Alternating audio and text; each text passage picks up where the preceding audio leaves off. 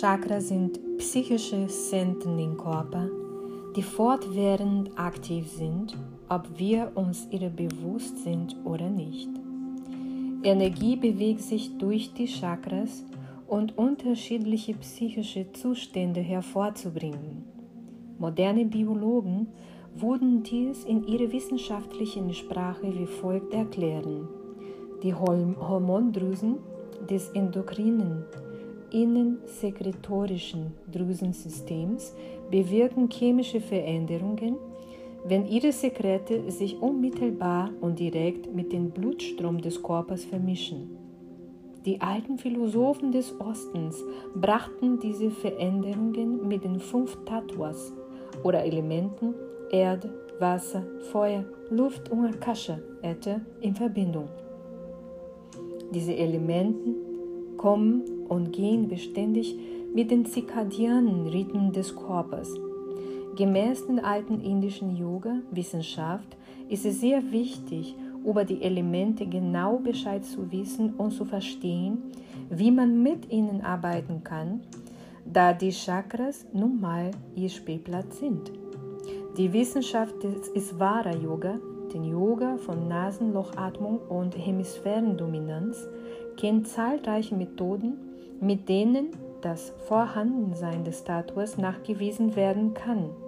Yogis, die diese Techniken gemeistert haben, sind fähig, aus geringstem Energieaufwand den größtmöglichen Nutzen zu ziehen.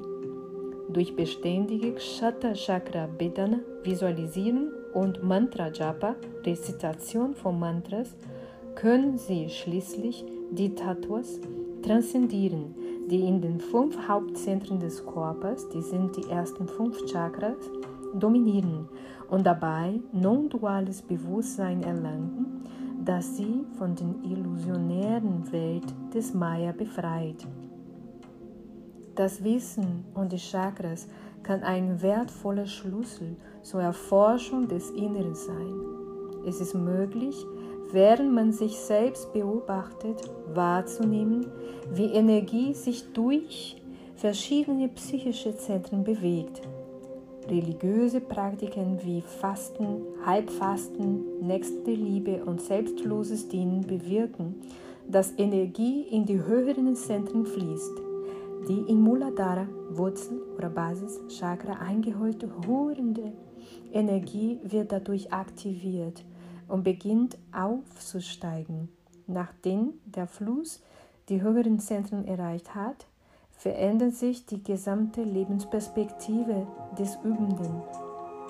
Dieses Gefühl wird immer wieder aus einer Wiedergeburt beschrieben.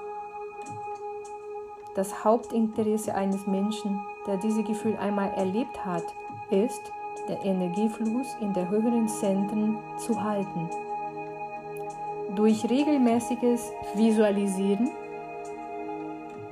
mit gleichzeitigem Mantra-Japa, Rezitation von Mantras, kann der Yogaschüler den Energiefluss in der höheren Chakras halten und damit den Einflussbereich der Tattvas überwinden. Visualisierung setzt voraus, dass man eine klare Vorstellung von den Chakras hat. Es empfiehlt sich dafür, Yantras, abstrakte Formen oder Bilder von Chakras, Mandalas zu verwenden, die von visionären Künstlern der Vergangenheit geschaffen wurden oder die moderne Visionären, das der Blick in Jetzt und die Zukunft haben. Doch ist es solches Werkzeug ohne richtige Anleitung genauso nutzlos wie bloße Worte und Begriffe die eine ohne die entsprechenden Inhalte auch nicht wirklich weiterbringen. Die Abbildungen in diesen Mandalas oder Yantras helfen dem Gedächtnis, sich die Chakras visuell besser einzuprägen. Das systematische farbige Ausmalen der Zeichnungen in eine weitere große Visualisierungshilfe stellt man sich während des Visualisierens im Geiste nochmal die Reihenfolgen vor und in Wiederholungen. Indem man die Chakras ausgemalt hat, kann man die ganze Zeichnung mühelos im Geiste nachvollziehen. Dabei wird sich die Schwingungsmuster der Gehirnwellen und die geistige Einstellung verändern.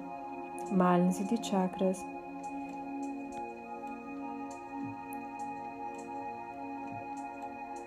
In der inneren Geist, in der Vorstellungskraft in folgenden Reihenfolge aus. Komm von außen nach innen durch die Blütenblätter des Chakras dann der Yantra, die geometrische Form. Wenn ein Tier gesprochen wird, dann das Tier, dann den Bija-Mantra, der Samenkeim, das in sich trägt, Klang der Bija, die Shakti, die Energie, das in diesem Chakra dann ist, und die Gottheit, das auch mit enthalten ist aus Gesamtheit in den Klang, in diese Keimklang des Bija Mantra.